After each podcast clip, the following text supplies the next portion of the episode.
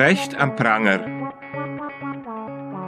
Wie schnell die Mainstream-Medien in Covid-Zeiten einen ihrer langjährigen Lieblinge an den Pranger stellen können, zeigt das Beispiel von Richard David Precht. Mich überraschte nicht, dass der Philosoph und Autor das offizielle Corona-Narrativ unterstützte. Spätestens seit seinem Gespräch im Jahr 2018 mit Harald Lesch, dem hauseigenen ZDF-Physiker und Philosophen, in der Sendung Verschwörungstheorien erfundene Wahrheiten ist mir klar, dass auch Precht noch in der Matrix gefangen ist. Oder er ist unehrlich. Nun scheint jedoch der Covid-Psychoterror auch für Precht die rote Linie überschritten zu haben.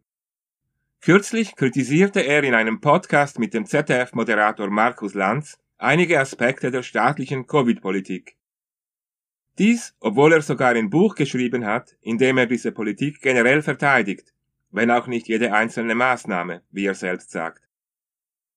Der Staat habe seines Erachtens die Pflicht, das Recht der Menschen auf Leben zu schützen.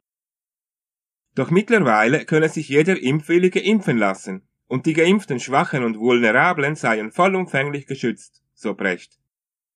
Somit falle die ursprüngliche Begründung für die Covid-Maßnahmen weg. Der Staat habe keine rechtliche Basis, um einzufordern, dass jeder Deutsche geimpft sei, er dürfe keinen Druck auf Menschen aufbauen, die sich aufgrund einer Nutzen-Risiko-Abwägung nicht impfen lassen. Diese Entscheidung müsse jeder für sich selbst frei treffen können, ohne gesellschaftlichen Druck. Es sei auch nicht die Aufgabe des Staates, jedermanns Krankheitsrisiko auszuschließen oder zu verunmöglichen.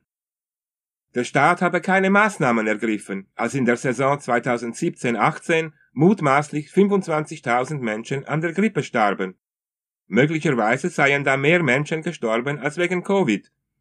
Warum haben wir das bei Influenza zugelassen, aber bei Covid nicht? fragte Precht.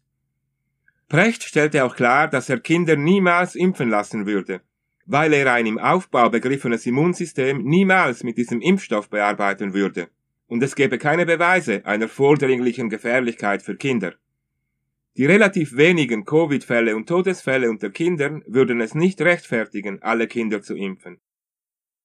Solche Heresien versetzten die Wachhunde der Covid-Hohepriester in Rage und lösten einen Shitstorm aus. Den Journalisten Marco Evers veranlassen sie dazu, im Spiegel zu titeln, Wer ist Dr. Wirkopf und wenn ja, wie viele wirklich? Precht sei intellektuell abgestürzt und schwadroniere nun beim Corona-Thema auf Querdenkerniveau. Weil viele Menschen ihn für klug halten würden, sei das eine Gefahr, sabberte Evers weiter. Die Frankfurter Rundschau stellte ihrerseits fest, Markus Lanz und Richard David Precht, Querdenkern nach dem Mund geredet. Und der Stern forderte gar, Markus Lanz, Sie hätten Prechts Schwurbelei stoppen sollen.